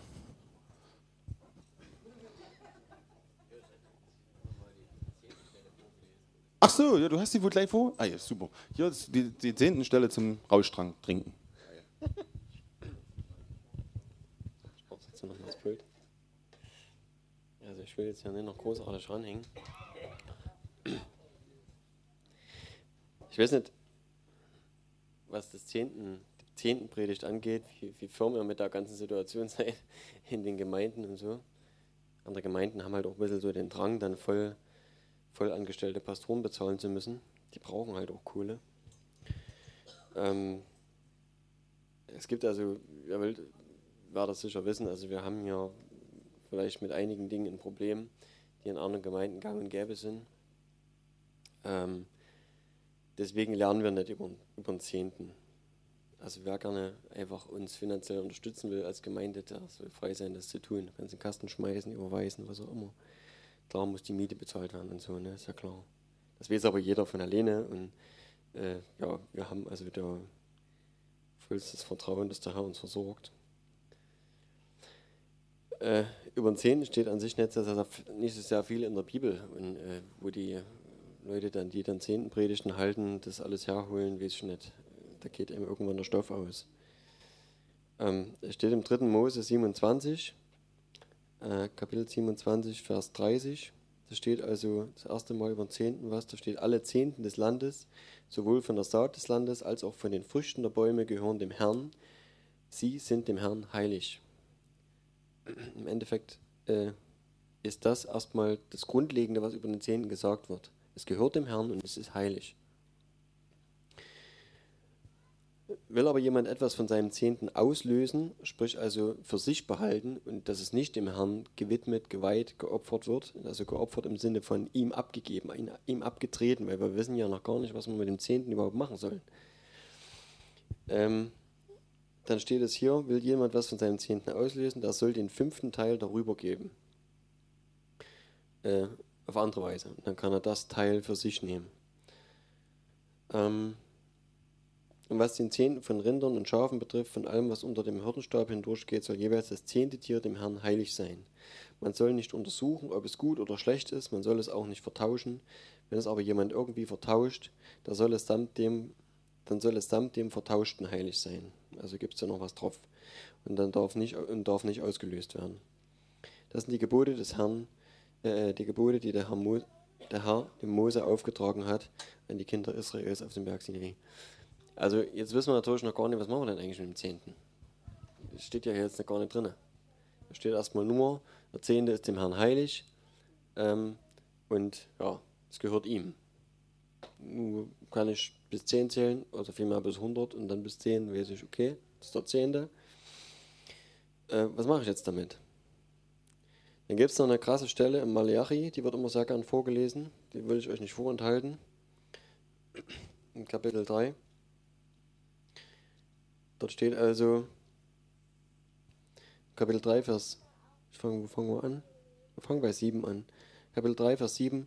Seit den Tagen eurer Väter seid ihr nicht von mein, äh, seid ihr, seid ihr von meinen Satzungen abgewichen und habt sie nicht befolgt. Kehrt um zu mir, so will ich mich euch zu euch, so will ich mich zu euch kehren, spricht der Herr, der Herrscher. Aber ihr fragt, worin sollen wir denn umkehren? Darf ein Mensch Gott berauben, wie ihr mich beraubt? Aber ihr fragt, worin haben wir dich beraubt? In den Zehnten und in den Abgaben. Und bitte nicht vergessen, wir sind im Gesetz, okay? Das mosaisches Gesetz, unter dem wir nicht sind. Mal nebenbei, ne? Also es geht hier Zehnte und Abgaben. Da gibt es also auch noch mehr Abgaben. Es geht hier wirklich an das Volk Israel. Nun, es geht weiter.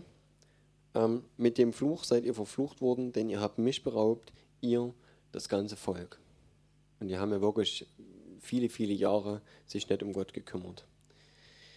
Nun, hier steht, sagt Gott also zu dem Volk Israel, bringt den Zehnten ganz in das Vorratshaus, damit Speise aus meinem Haus, äh, in meinem Haus sei, und prüft mich doch dadurch, spricht der Herr der Herrscharen, ob ich euch nicht die Fenster des Himmels öffnen und euch segnen in überreicher, äh, Segen in überreicher Fülle herabschütten werde. Das wird sehr gern zitiert, wenn man Leute dazu animieren will, also Geld rauszurücken ähm, es hat halt alles irgendwo seinen Ursprung, ne? aber wir kommen dann noch zum interessanten Teil.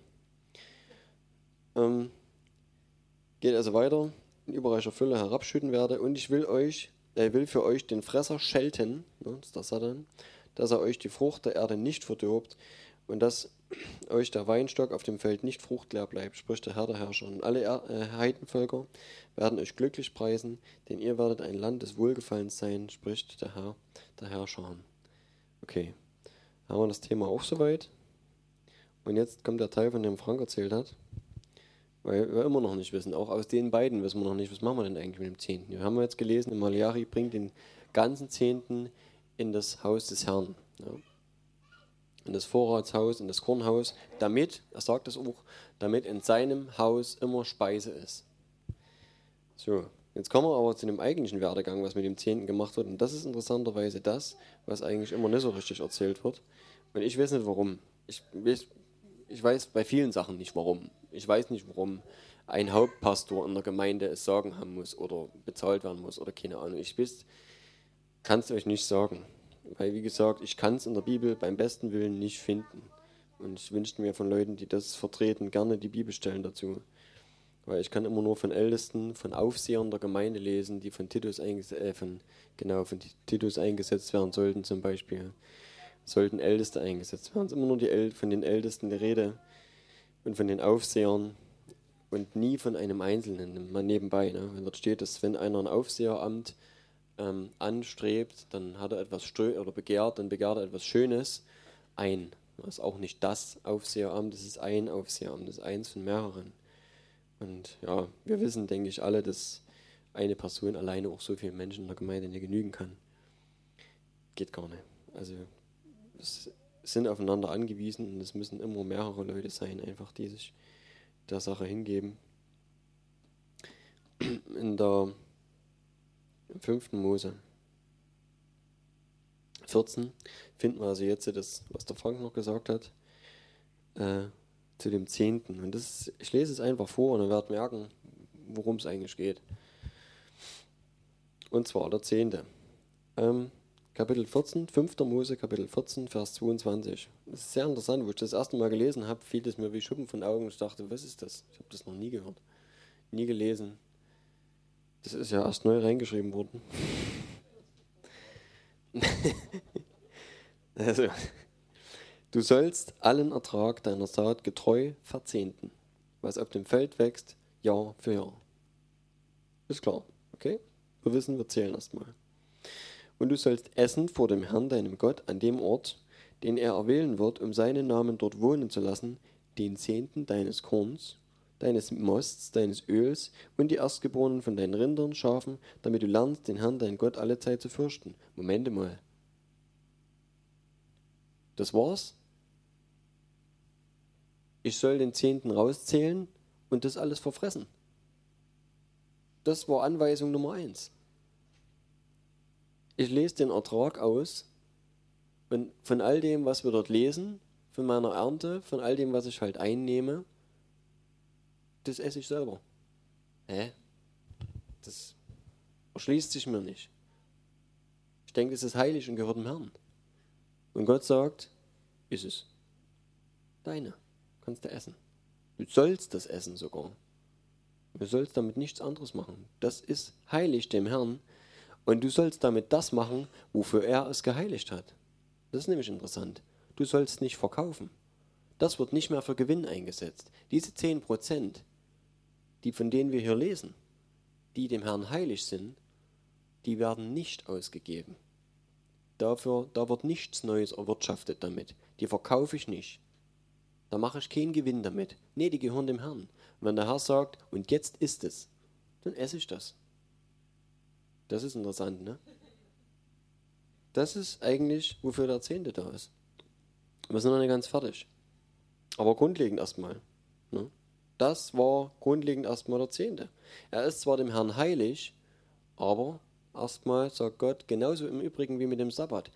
Als die Pharisäer sich mit, äh, mit Jesus drum streiten, warum die Jünger denn den Sabbat nicht halten und auch er selbst nicht, sagt er, dass er der Herr über den Sabbat ist und er sagt auch, dass der Sabbat für den Menschen geschaffen wurde und nicht der Mensch für den Sabbat. Genau dieses verdrehte Denken steckt in der Lehre vom Zehnten. Wenn ich nämlich der Meinung bin, das wird mir weggenommen, ich muss eine Steuer zahlen.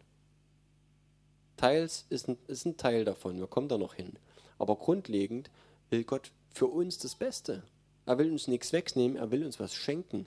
Die, den den zehnten Teil, den wir sonst, wo wir uns selbst beraubt hätten, wo wir uns selber was weggenommen hätten, weil wir das nie weggenommen hätten, um uns was Gutes zu geben, um uns was zu gönnen, sagt Gott, das machst du jetzt. Du gönnst dir jetzt mal was. weil Gott uns liebt, weil Gott für uns was gibt. So, nun kommen wir zum kleinen Aber, weil das gibt es trotzdem. Wenn dir aber der Weg zu weit ist, äh, und du es nicht hintragen kannst, klar, ne, wenn man weit weg wohnt von dem Ort, wo geopfert wird, also die ganzen Schafe und so weiter vielleicht nicht hinschleppen, dann steht hier, ähm, weil der Ort, äh, den der Herr dein Gott erwählen wird, um seinen Namen dorthin zu setzen, dir zu fern ist. Wenn nun der Herr dein Gott dich segnet, so verkaufe es, binde das Geld in deiner Hand zusammen und geh an den Ort, äh, den der Herr dein Gott erwählen wird und gib das Geld für das aus, was irgendein Herz begehrt, es sei für Rinder, Schafe, Wein, starkes Getränk und was sonst deine Seele wünscht, und iss dort vor dem Herrn, deinem Gott, und sei fröhlich du und dein Haus. Also, wenn ich das ganze Zeug nicht schleppen kann, versetze ich's, krieg die Kohle dafür und dann bringe ich die halt irgendwie unter die Leute oder mein Haus, okay? Also meine Familie soll auch was davon haben. So, also dasselbe wie vorher. Wenn ich also das Zeug nicht schleppen kann, mache ich es mit Geld und kaufe mir dann vor Ort das entsprechende, was ich brauche, um es zu verfressen, zu versaufen. Bitte nicht falsch verstehen. Ne? Also Fresser und Säufer wollen wir bitte nicht sein. Wir lesen das auch im Neuen Testament, dass es definitiv nicht unsere Aufgabe ist, zu Fressern und Säufern zu werden. Wir sagen das nur so im Scherz. Okay. Hier sind wir immer noch nicht beim Zehnten irgendwo anders hingeben. Bis jetzt fließt der Zehnte immer noch in unsere eigene Tasche oder vielmehr in unseren Magen. Ähm, den Leviten aber, der an deinen Toren ist, sollst du nicht im Stich lassen, denn er hat weder Teil noch Erbe mit dir. So, hier kommt das erste Mal, dass also auch schon bei diesem äh, Feiern, Essen und Trinken für uns selber, also die Leviten was abbekommen sollen. Also das nicht vergessen. Also schon bei dem Teil bedeutet das, die, die dem Haus des Herrn gedient haben, in dem Fall, ja, die Leviten waren also ein Stamm, der ausgesondert wurde, äh, der nur dafür da war, also im Haus des Herrn zu dienen, die sollten also schon was davon abkriegen. So, in dem Fall. Das Ganze im Übrigen zwei Jahre von dreien. Interessant. Überwiegender Teil geht in unsere Mägen. Jetzt kommt das dritte Jahr. Nach dem Verlauf von drei Jahren sollst du den ganzen Zehnten deines Ertrages von jenem Jahr aussondern und es in deinen Toren lassen. Da soll dann der Levit kommen, also du musst dann nicht mehr irgendwo hingehen, sondern du gibst es direkt ab. Da, wo du wohnst, kannst du lassen.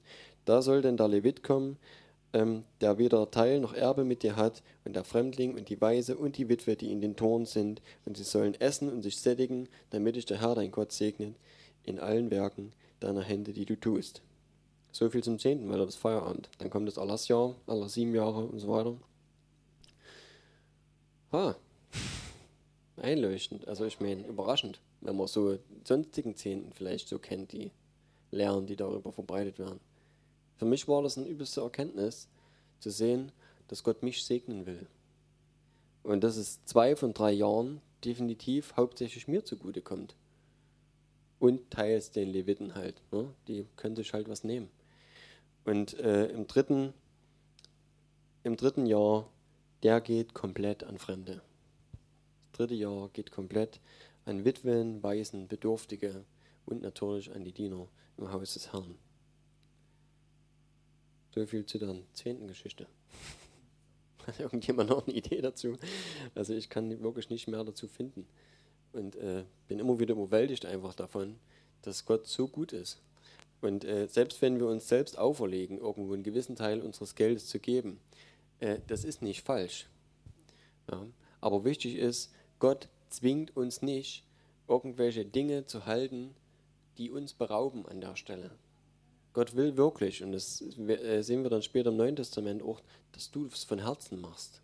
Und wenn du sagst, du gibst 10 Prozent, oder du gibst 15 Prozent, damit du ja nicht zu wenig gibst, falls du dich mal verzählt hast, ähm, dann darfst du das natürlich gerne tun, aber tu es mit, mit Freimut. Mach das einfach, weil du Gott liebst. Weil wenn du das nicht tust, wenn du dann wirklich irgendwo denkst,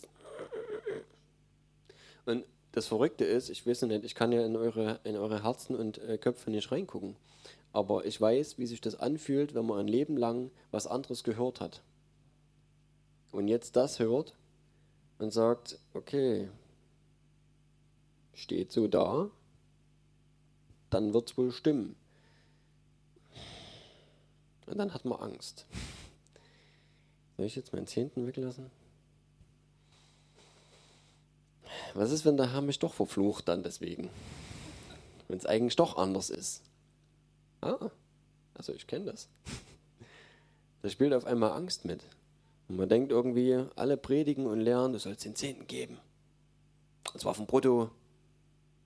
Und dann rechne ich nach. Ehrlich, ich habe das letztens mal wieder gemacht. Und merke, dass ich von meinem Brutto, was alles an Abgaben weggeht, an Sozialversicherung und selbst wenn ich bei der Steuer meine Fahrtkosten angebe und so weiter, ist das ein Witz, was ich da wieder kriege. Äh, tut mir leid, also ich muss von meinem, von meinem Netto, von meinen Ausgaben, die ich noch an, an Fahrtkosten und so weiter habe, um überhaupt arbeiten gehen zu können, muss ich immer noch einiges abziehen. Das mit dem Brutto funktioniert bei mir nicht. Bin ich ehrlich. Ich muss von meinem Netto noch ein bisschen was wegrechnen. Jeder, der eine Firma hat, macht das. Er rechnet von seinen Betriebsausgaben logischerweise alles weg, was irgendwie für den Betrieb nötig ist. Und dann kommt was raus dabei. Ich, ich kann nichts verpauschalisieren. Ich bin auch ein Unternehmen. Privat ist halt irgendwie, ne? Eine Firma habe ich trotzdem. Ich habe eine Familie und die muss auch irgendwie funktionieren. Das sind so Sachen halt, wo ich dann denke, okay, und dann kommen Leute und hämmern einem das drauf. Und sagen, du musst. Und jeder, der einfach unter, unter ist egal, was es ist, können auch andere Gesetzmäßigkeiten sein. Soll ich euch mal noch was Schönes vorlesen?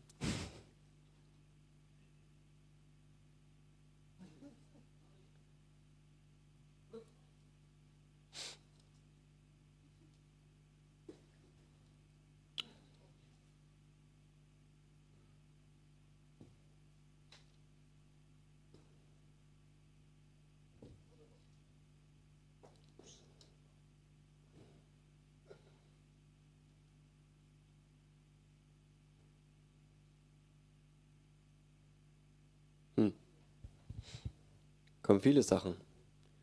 Auch Gesetze zu halten der Juden. Also nicht nur das, geht ganz weit ins Judentum rein. Ist momentan wieder ein Trend, irgendwie in die Richtung zu wandern und zu sagen, wir müssen die Feiertage heiligen, wieder jüdische und irgendwelche anderen Sachen, Speisegebote beachten. Und bis hin zur Beschneidung. Und gerade an dem Beispiel Beschneidung sehen wir ganz schnell, äh, da hat Paulus schon mit zu kämpfen gehabt, Petrus und so weiter. Also die haben schon ein echtes Problem damit gehabt, weil diese Lehre immer wieder von den Juden kam. Die Juden haben den Heiden, Heidenchristen in Griechenland immer wieder aufgedrückt, ähm, lasst euch beschneiden, sonst könnt ihr nicht gerettet werden. Ja, und dann haben sie erst beraten und haben gesagt, okay, Moment mal, jetzt gucken wir erstmal, was muss man denn, denn überhaupt den Heidenchristen auferlegen? Gibt es überhaupt was und was geben wir denen mit? Weil das Judentum hat Jesus nie gepredigt. Jesus hat was völlig anderes erzählt. Jesus hat den Vater gepredigt und das Himmelreich und unsere Kindschaft. Das ist was ganz anderes. Lest einfach wirklich die Briefe. Steht alles drin. Aber das Ding lese ich euch trotzdem noch vor. Im 1. Timotheus 4 steht, der Geist aber sagt ausdrücklich, dass in späteren Zeiten etliche vom Glauben abfallen. Das ist hart dass es wirklich mit unserem Glauben und wirklich mit unserer Rettung zu tun hat, nämlich das Evangelium zu glauben, was wir zuerst gehört haben. Dass etliche vom Glauben abfallen und sich irreführen, äh, irreführenden Geistern und Lehren von Dämonen zuwenden werden. Im Übrigen, ne? das hat, was da dahinter steht, religiöse Geister oder irgendwas, ein Lehren von Dämonen. So, und dann steht ja, was das ist. Durch die Heuchelei von Lügenrednern die in ihrem eigenen Gewissen gebrandmarkt sind. Sie verbieten zu heiraten und Speisen zu genießen. Ne? Sie verbieten zu heiraten oder verbieten Speisen zu genießen, die doch Gott geschaffen hat, damit, damit sie mit Danksagung gebraucht werden von denen, die gläubig sind und die Wahrheit erkennen. Denn alles, was von Gott geschaffen ist, äh, alles, was Gott geschaffen hat, ist gut und nichts ist verwerflich, wenn es mit Danksagung empfangen wird. Denn es wird geheiligt durch Gottes Wort und Gebet. Und wir sehen hier, es kommen Leute und legen, und, und legen uns äh, irgendwelche Regeln auf und sagen, du darfst das nicht und du darfst das nicht. Und treten eigentlich das, was Jesus gemacht hat, mit Füßen, indem sie sagen, halt, Moment, Jesus ist zwar gestorben, aber da fehlt noch was. Ja, da fehlt noch, du musst noch das halten und du musst noch das halten und das noch. Das ist nicht wahr. Wir haben keine Gesetze zu halten in dem Sinne. Ja. Wir haben unserem Herzen nach dem zu leben, was der Geist Gottes sagt. Das ist was ganz anderes. Wir haben von unserem Herzen oder von dem, was der Heilige Geist in unserem Herzen sagt, heraus Gutes tun. Das ist was ganz anderes. Ja, dann tun wir das, weil Gott das in uns hineingelegt hat und weil er durch uns wirken will und weil er Gutes tun will. Und die Werke, die er zuvor bereitet hat, lesen wir in der Bibel, ja, dass wir die tun. Und in diesen Werken wandeln, in Gottes Werken. Das ist was ganz anderes. Aber nicht, dass wir uns irgendwelche Sachen drauf braten und sagen, ich muss aber irgendwas einhalten, äh, um dadurch noch gerechter zu werden. Also gerechter als Jesus dich gemacht hat, kannst du nicht werden. Durch nichts. Durch nichts, was du tust und durch nichts, was du weglässt. Es geht nicht. Wir sind zur Gerechtigkeit Gottes geworden. Was willst du mehr sein, als wenn du die Gerechtigkeit bist, gibt es eine Gerechter. Das ist das, was das Evangelium ist. Also all das ist, ja, ist wichtig für uns einfach zu sehen, dass das Wort steht einfach über allem. Also nicht über Gott, ist klar. Aber es ist das Wort Gottes, es ist lebendig. Es ist das, was, was Gott gesagt hat und das, was uns wirklich freisetzt. Lasst euch freisetzen von all diesen Ideen, irgendwas tun zu müssen. Nichts davon kann uns retten. Ich, vielleicht sage ich das auch so eindringlich, weil ich das immer wieder auch höre. Dass Leute sagen, du musst, und sonst kommst du in die Hölle, wenn du keinen Zehnten gibst. Ich gebe trotzdem gern. Das hat damit nichts zu tun. Ja, das muss jeder für sich selber einfach entscheiden. Aber wichtig ist, dass du das nicht aus dem Grund machst. Und wenn das der Grund ist, dass du sagst, ich muss aber, weil sonst gehe ich verloren, das habe ich nämlich gehört, das hat jemand gesagt, dann bitte, nee, tu es nicht. Das ist nicht der Grund, irgendwas zu tun. Wir sind gerettet und gerecht. Und das ist das, worauf wir uns berufen wollen. Und wir wollen an dem ursprünglichen Evangelium festhalten. Und wir wollen äh, das immer wieder lernen auch, das immer wieder in die Gedächtnisse zurückrufen, dass das ins Herz sinkt und du wirklich weißt, das ist mein, das ist mein Felsen. Im Übrigen, das habe ich heute erst nochmal nachgelesen wegen dem Felsen, ne, weil sich ja die römisch-katholische Kirche auch darauf beruft, dass sie den Papst erhält, dass sie sagen, das ist der Stuhl Petri, also von Petrus, so dieses Amt, ne, dass Jesus gesagt hat, auf diesem Fels will ich meine Gemeinde bauen. Das sind so Zeug halt, ne? Jesus ist der Fels. Christus ist der Fels. Das lesen wir an anderer Stelle. Nicht Petrus. Petrus ist nicht der Fels. Uh -uh. Das ist so der Felsige oder sowas, ne? So, oder Stein. Ja. Es gibt da verschiedene Übersetzungen, vielleicht, weiß ich nicht. Jedenfalls ist mit dem Fels definitiv das gemeint, was vorher kommt. Also, sind, und das ist auch nur im Matthäus-Evangelium, gibt es also diese Stelle, nur einmal findet er die. Das sind so Sachen halt. Wir werden merken, dass viele Auslegungen, viele Lehren rumkursieren. Und das tun sie im Übrigen nicht nur vor Hunderten von Jahren in der römisch-katholischen Kirche, das tun sie auch heute in charismatischen Gemeinden, Pfingstgemeinden. Leider, leider, leider, leider, leider. Ist wenig reformiert worden. Was soll's. Wir sind nicht perfekt. Auch wir haben bestimmt einiges mitgeschleppt. Und wenn jemand was auffällt, kann man es ja immer noch über Bord schmeißen. Genau.